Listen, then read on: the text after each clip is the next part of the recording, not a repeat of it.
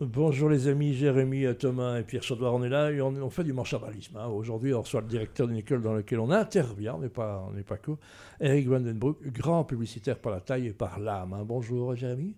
Oui, bonjour Chocho, effectivement, on reçoit Eric. Bonjour. Voilà, c'est un joli bonjour. Bonjour, c'est un joli bonjour. Allez, on y va. On va parler du doute. Hein. Si tu veux m'apprendre à dire bonjour, je, suis preneur. Bonjour, ça y est, on va se retrouver. Belmondo en Conina. Et tu ne dois pas être surpris quand tu dis bonjour. Voilà. Voilà, effectivement, on reçoit Eric Van Den Broek, directeur du CAD. Alors, bon, moi, j'y interviens évidemment en tant que professeur, mais aussi euh, j'y étais étudiant.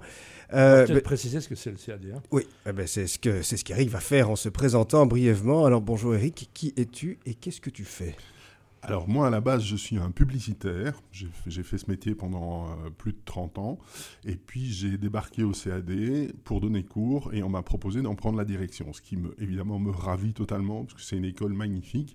Le CAD, ça s'appelle CAD, mais en fait, ça veut dire le College of Art and Design.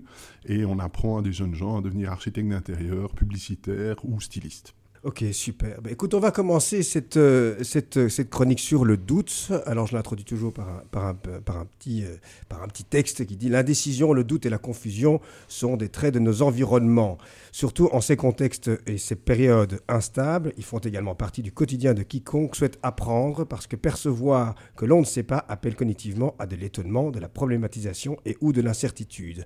Alors, Eric, concrètement, de quoi doutes-tu en ce moment? De tout. J'adore le doute.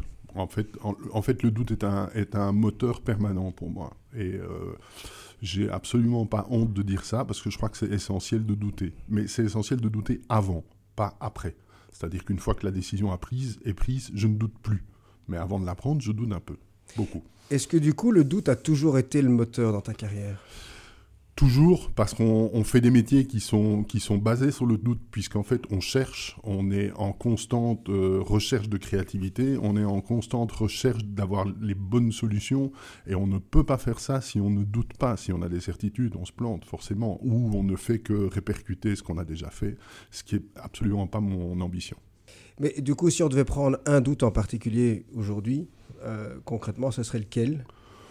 Là, on va toucher à des trucs un peu plus philosophiques. Euh, je veux dire, euh, j'entends aujourd'hui parler de mes doutes professionnels. Mes doutes à titre privé, je les garde pour moi à titre privé. Mais, oh, franchement, il faut se confier un peu. On n'est pas. Allez, un petit. Oui, mais quelle est la limite justement entre le doute personnel et le doute professionnel un, petit doute personnel, Monsieur le directeur, si vous pouvez dire.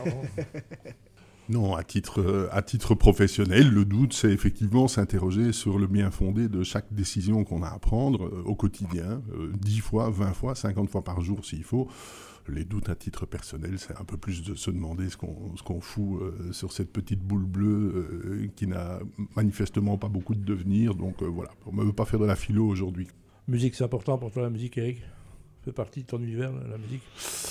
La musique fait partie de mon univers. Alors malheureusement, c'est un de mes immenses regrets, et c'est un petit peu trop tard puisque j'ai 60 piges, mais un de mes immenses regrets, c'est de n'avoir jamais pu jouer euh, d'un instrument. Alors que dans ma famille, beaucoup, beaucoup, beaucoup de gens étaient euh, soit pianistes, soit... Euh, mon arrière-grand-père était, était chef d'orchestre au kiosque du zoo d'Anvers. Ça ne s'invente pas.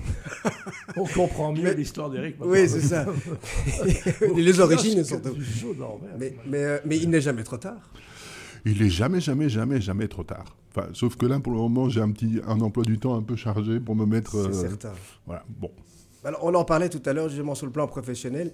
Comment tu, tu combles finalement euh, tes doutes? Est-ce que tu as un process, une espèce de, mécanique que tu, que tu enclenches euh, ou que tu engages en quelque sorte? Alors, ce qui est embêtant avec le mot doute, c'est qu'il semble être une démarche très très individuelle. Moi, j'ai pas du tout envie d'être individuel. Depuis que je fais, depuis que je suis dans la vie professionnelle, c'est-à-dire depuis 35 ans, j'ai toujours considéré que toutes mes démarches étaient du ping-pong. Soit j'ai travaillé en team avec un copywriter, j'étais AD, soit j'ai été directeur de création, j'ai travaillé en collaboration avec des équipes, soit j'ai été patron d'agence et j'ai travaillé en collaboration avec des, partenaires, soit, soit, soit, soit. Et donc je pense que ce qui est essentiel pour vaincre les doutes, c'est d'échanger et c'est de jouer au ping-pong en permanence avec quelqu'un. Mais du coup, quelle est la limite du doute quand on est chef de file selon toi? La limite du doute, c'est qu'à un moment donné, si, si ça fait partie de tes responsabilités, tu dois trancher. Et puis, euh, et puis t'as pas le choix, parce qu'à un moment donné, il y, a une limite. Mais le doute se transmet aussi. Si, toi tu doutes en tant que chef d'entreprise, ça se transmet. On le voit souvent dans le sport. Hein. Il y a des équipes qui s'étiolent parce qu'il y a un mec qui doute. Mais je pense qu'alors il faut faire un distinguo entre un, doute euh, négatif et un doute positif sais pas si ça existe, mais enfin, en tout cas, on peut essayer de. On peut l'inventer. On peut, essayer de l'inventer. C'est que le doute négatif qui consisterait à dire je veux pas y aller, j'ose pas y aller, je sais pas comment y aller, n'est pas très constructif. Le doute positif, c'est de pouvoir émettre plusieurs solutions à, un même problème et essayer d'en discuter jusqu'à identifier la meilleure des solutions qu'on propose. Absolument. alors, toi, effectivement, que depuis que tu es devenu le directeur du CAD, tu es euh, en contact direct avec des étudiants qui, sont, qui ont certainement évidemment une soif d'apprendre, mais est-il nécessaire de douter pour apprendre selon toi? Alors, L'inverse du doute, c'est la confiance. Euh, et, je me rends compte à quel point, et probablement je ne m'en rendais pas compte au départ, mais je me rends compte à quel point, parce que j'essaye d'être extrêmement attentif et extrêmement à l'écoute des étudiants du CAD, je me rends compte à quel point construire de la confiance chez eux est un, est un vrai moteur et un vrai enjeu.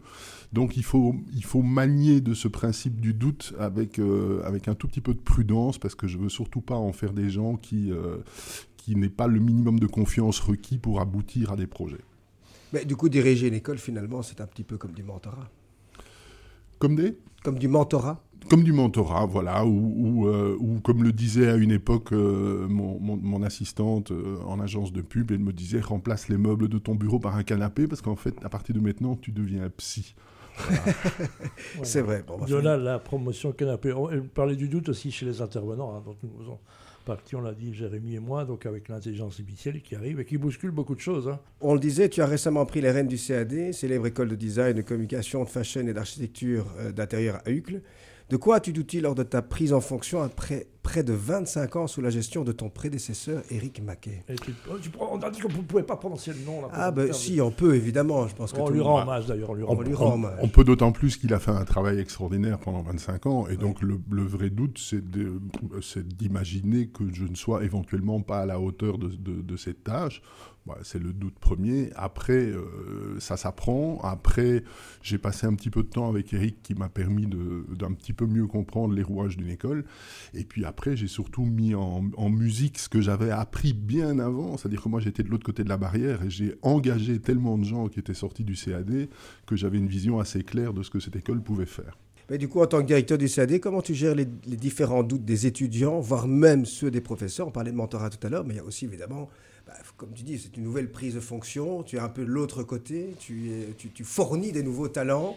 Donc il y a aussi évidemment un équilibrage à apporter entre les doutes d'une part des étudiants et d'autre part des, euh, des professeurs ben, je pense que pour, euh, pour que les étudiants arrêtent de douter, il faut leur expliquer que c'est bien de douter. Enfin voilà, c'est un petit peu paradoxal, mais ils pensent quand ils arrivent que le doute est interdit. Ils pensent que le doute est un tabou. Or, le doute n'est pas un tabou. Et dès le moment où tu leur expliques que le doute n'est pas un tabou, ben, paradoxalement, ils doutent un peu moins ou ils doutent de manière un tout petit peu plus efficace. Ils doutent un tout petit peu plus positivement. Ben, d'où l'existence de ce, de ce podcast hein, qui s'appelle Je doute donc je suis. Je pense que c'est effectivement quelque chose qu'il faut mettre en valeur euh, dès le plus jeune âge d'ailleurs, hein, je pense.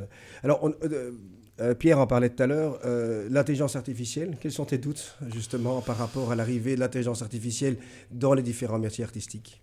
Alors là, pour le coup, j'ai décidé que j'avais pas de doute. C'est-à-dire que j'ai vu trop de doutes par rapport à l'intelligence artificielle autour de moi. D'abord, j'ai vu des gens qui pensaient qu'ils allaient pouvoir la refuser c'est impossible de la refuser. C'est impossible de contester qu'elle est là. Ça, c'est le premier point. arrêter une marée avec une raclette au bord de la mer, hein, quelque part. Ben voilà. ensuite, ensuite j'ai vu les mêmes personnes penser que cette intelligence artificielle allait les remplacer. Et ça, je n'y crois absolument pas. Pas du tout. Et donc, je me suis raccroché quelque part à des gens beaucoup plus intelligents que moi qui avaient déjà commencé à théoriser l'approche de l'intelligence artificielle, et notamment sur un point qui, est un petit peu le moteur de ce que j'explique aux étudiants, c'est de bien rappeler que cette intelligence artificielle ne crée rien. Cette intelligence artificielle, elle génère.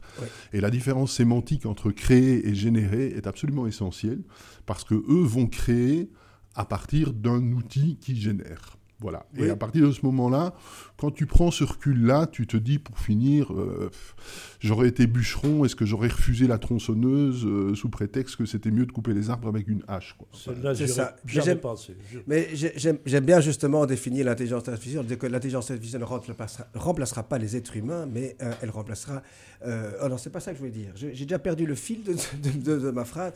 Non, évidemment, l'intelligence artificielle remplacera les, les êtres humains. Elle remplacera euh, ceux qui n'utilisent pas l'intelligence artificielle. Et ça, je pense qu'il doit y avoir une, une- une complémentarité à, à apporter de part et d'autre avec l'intelligence artificielle. J'ai une dernière question. Comment est-ce que tu entrevois l'avenir du CAD et le tien sur les 3 à 5 années à venir? Mais moi, je ne l'envisage pas sur les 3 à 5 années à venir, je l'envisage sur, euh, sur au moins les 10 ans à venir, parce qu'il y a un travail formidable. Euh, tu sais qu'aujourd'hui, le, le- le CAD s'adosse à un partenaire qui s'appelle le Collège de Paris, euh, qui sont des gens qui sont présents dans 67 pays, qui ont euh, un potentiel de développement international euh, phénoménal. Et, euh, et moi, je vais participer à ça avec beaucoup, beaucoup d'enthousiasme. Et donc, voilà, très, très concrètement, ça veut dire que euh, l'école euh, CAD va s'exporter pour la première fois de son existence. Or, elle existe depuis 61 ans. Elle va s'exporter pour la première fois de son existence. On ouvre à Casablanca euh, dès octobre de l'année prochaine. Je suis à Tunis la semaine prochaine parce qu'il y a des gros, gros potentiels d'ouverture à Tunis. On est en train de voir comment on va pouvoir l'installer à Séville. Et tout ça, c'est pas simplement de l'expansion pour de l'expansion, mais c'est de l'échange et, de- et, et- et c'est une volonté dans ce monde stupide où plein d'imbéciles, pardon pour l'expression, mais tentent de mettre des barrières et des frontières, c'est vraiment une volonté de casser les frontières en mille morceaux et d'échanger des étudiants de partout Ben, à on- partout. On le souhaite évidemment. Alors pour conclure, comme disait Hubert Reeves, célèbre astro- astrophysicien d'ailleurs qui nous a quittés il y a, pas très longtemps, devenir adulte, c'est apprendre à vivre dans le doute et à développer au travers des expériences sa propre philosophie, sa propre morale, éviter le prêt-à-penser. Merci beaucoup Eric pour cet échange et Merci à à très bientôt. Suivez Eric euh, sur tous ses réseaux sociaux parce que partout il va, il pleut. Donc euh, voilà, comme ça, vous savez prévoir ou partir en vacances. Merci Eric. Et je rappelle le CAD, c'est l'école des erreurs. On est là pour apprendre. Oui. Et l'école, on- quand- plus on, plus on se trompe, plus on apprend. Merci beaucoup, merci à vous.